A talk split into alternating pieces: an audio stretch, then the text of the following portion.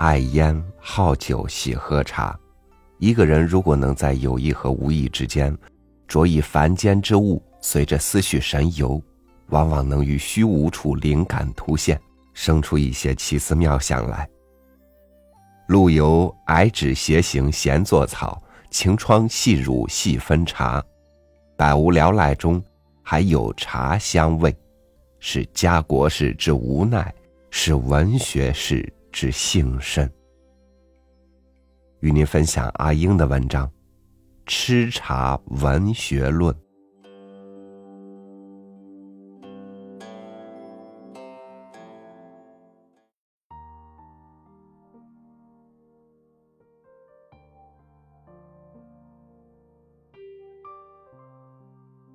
吃茶是一件雅事，但这雅事的持权者是属于山人名士者流，所以往古以来。谈论这件事儿最起劲而又可考的，多属此辈。若夫相娶小子，贩夫走卒，即使在疲乏之余，也要跑进小茶馆去喝点茶，那只是休息与解渴，说不上品，也说不上雅的。至于采茶人，根本就谈不上有好茶可喝，且。能以留下一些茶沫、茶梗来供自己和亲邻们享受，已经不是茶区里的凡人了。然而，山茶名士不仅要吃好茶，还要写吃茶的诗，很精致的刻吃茶文学的集子。陆羽《茶经》以后，我们有的是讲吃茶的书。曾经看到一部名刻的茶集。收了唐以后的吃茶的文与诗，书前还刻了唐伯虎的两页《主权图》，以及当时许多文坛名人的题词。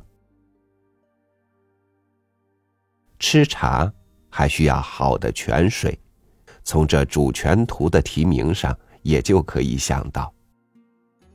因此，当地讲究吃茶的名士，遥远的雇了专船去惠山运泉。事实见于典籍，虽然如常秋味这件事使品茶的人曾经狼狈过一回，闹了一点把江水当名泉的笑话。钟敬伯写过一首采雨诗，有小序曰：“雨连日夕，忽忽无春。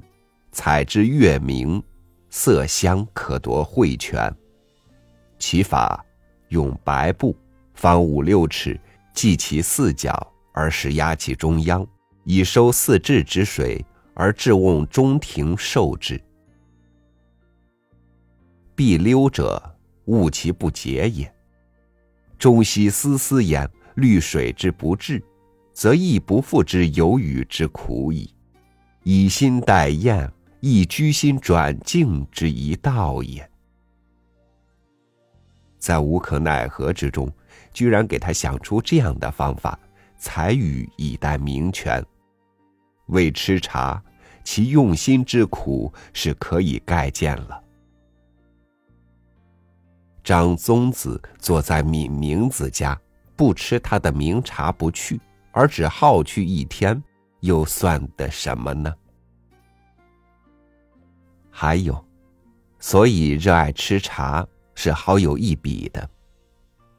爱茶的理由是和爱家人一样的，享乐自己也是装点自己。记得西门庆爱上了桂姐，有一次在他家请客的时候，应伯爵看西门那样的色情狂，在上茶的时候，曾经用手朝天子调的茶调开他玩笑。那词道。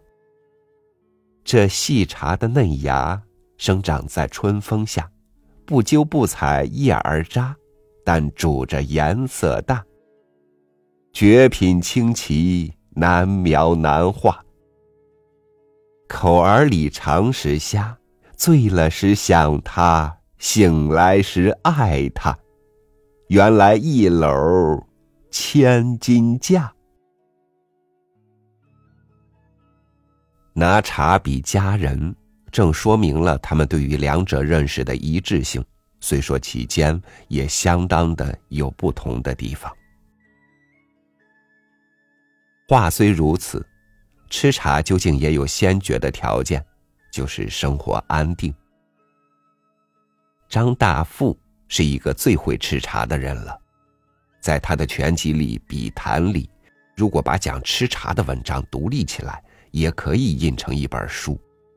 比起研究吃茶更深刻的，也许是没有吧。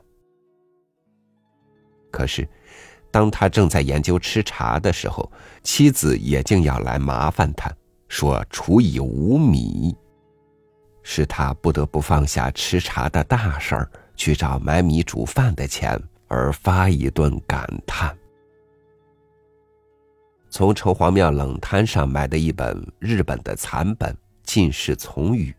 里面写的是更有趣了，说是山僧试茶，有樵夫过言，僧者察之。樵夫曰：“茶有何德而失世之甚也？”僧曰：“饮茶有三义：消食一也，除睡二也，寡欲三也。”樵夫曰：“师所谓三义者。”皆非小人之力也。夫小人樵苏以给食，豆粥离羹，仅以充腹。若是消食之物，是未免饥也。明而动，晦而休，厌眠熟寐，彻明不觉。虽难面王之乐，莫上之也。遇是除睡之物，是未免劳苦也。小人有妻，能与小人共贫聚者，以有同寝之乐也。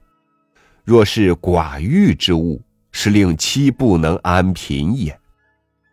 夫如此，则三者皆非小人之力也。感辞。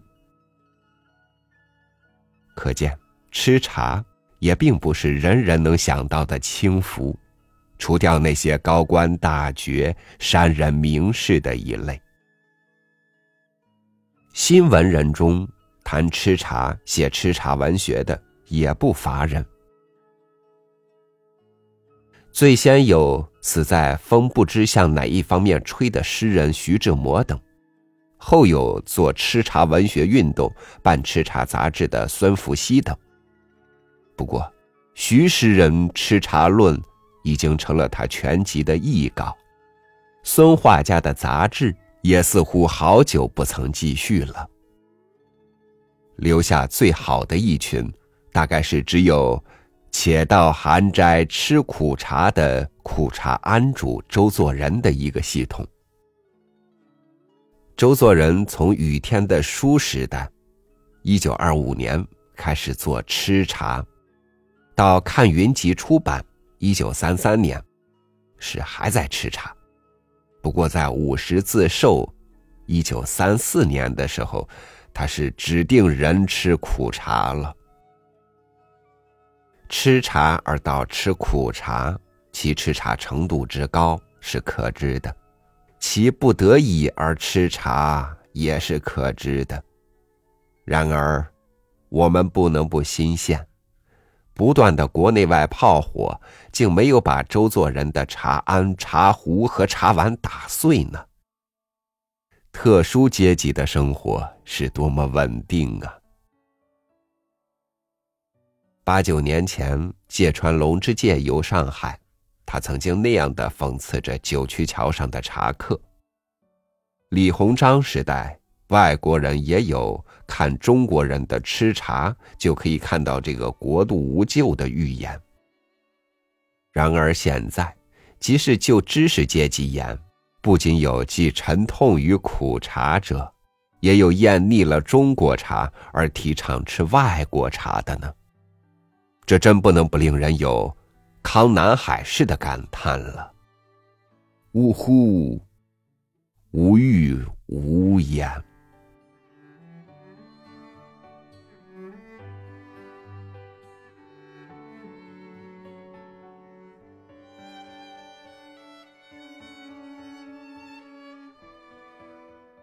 茶那么可爱，茶能有什么坏心思呢？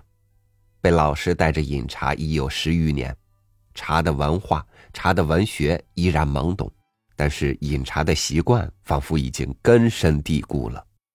时代不同，喝茶也不是时尚。书中那样喝茶的人，如今在做着别的什么流行？感谢您收听我的分享，我是朝雨，祝您晚安，明天见。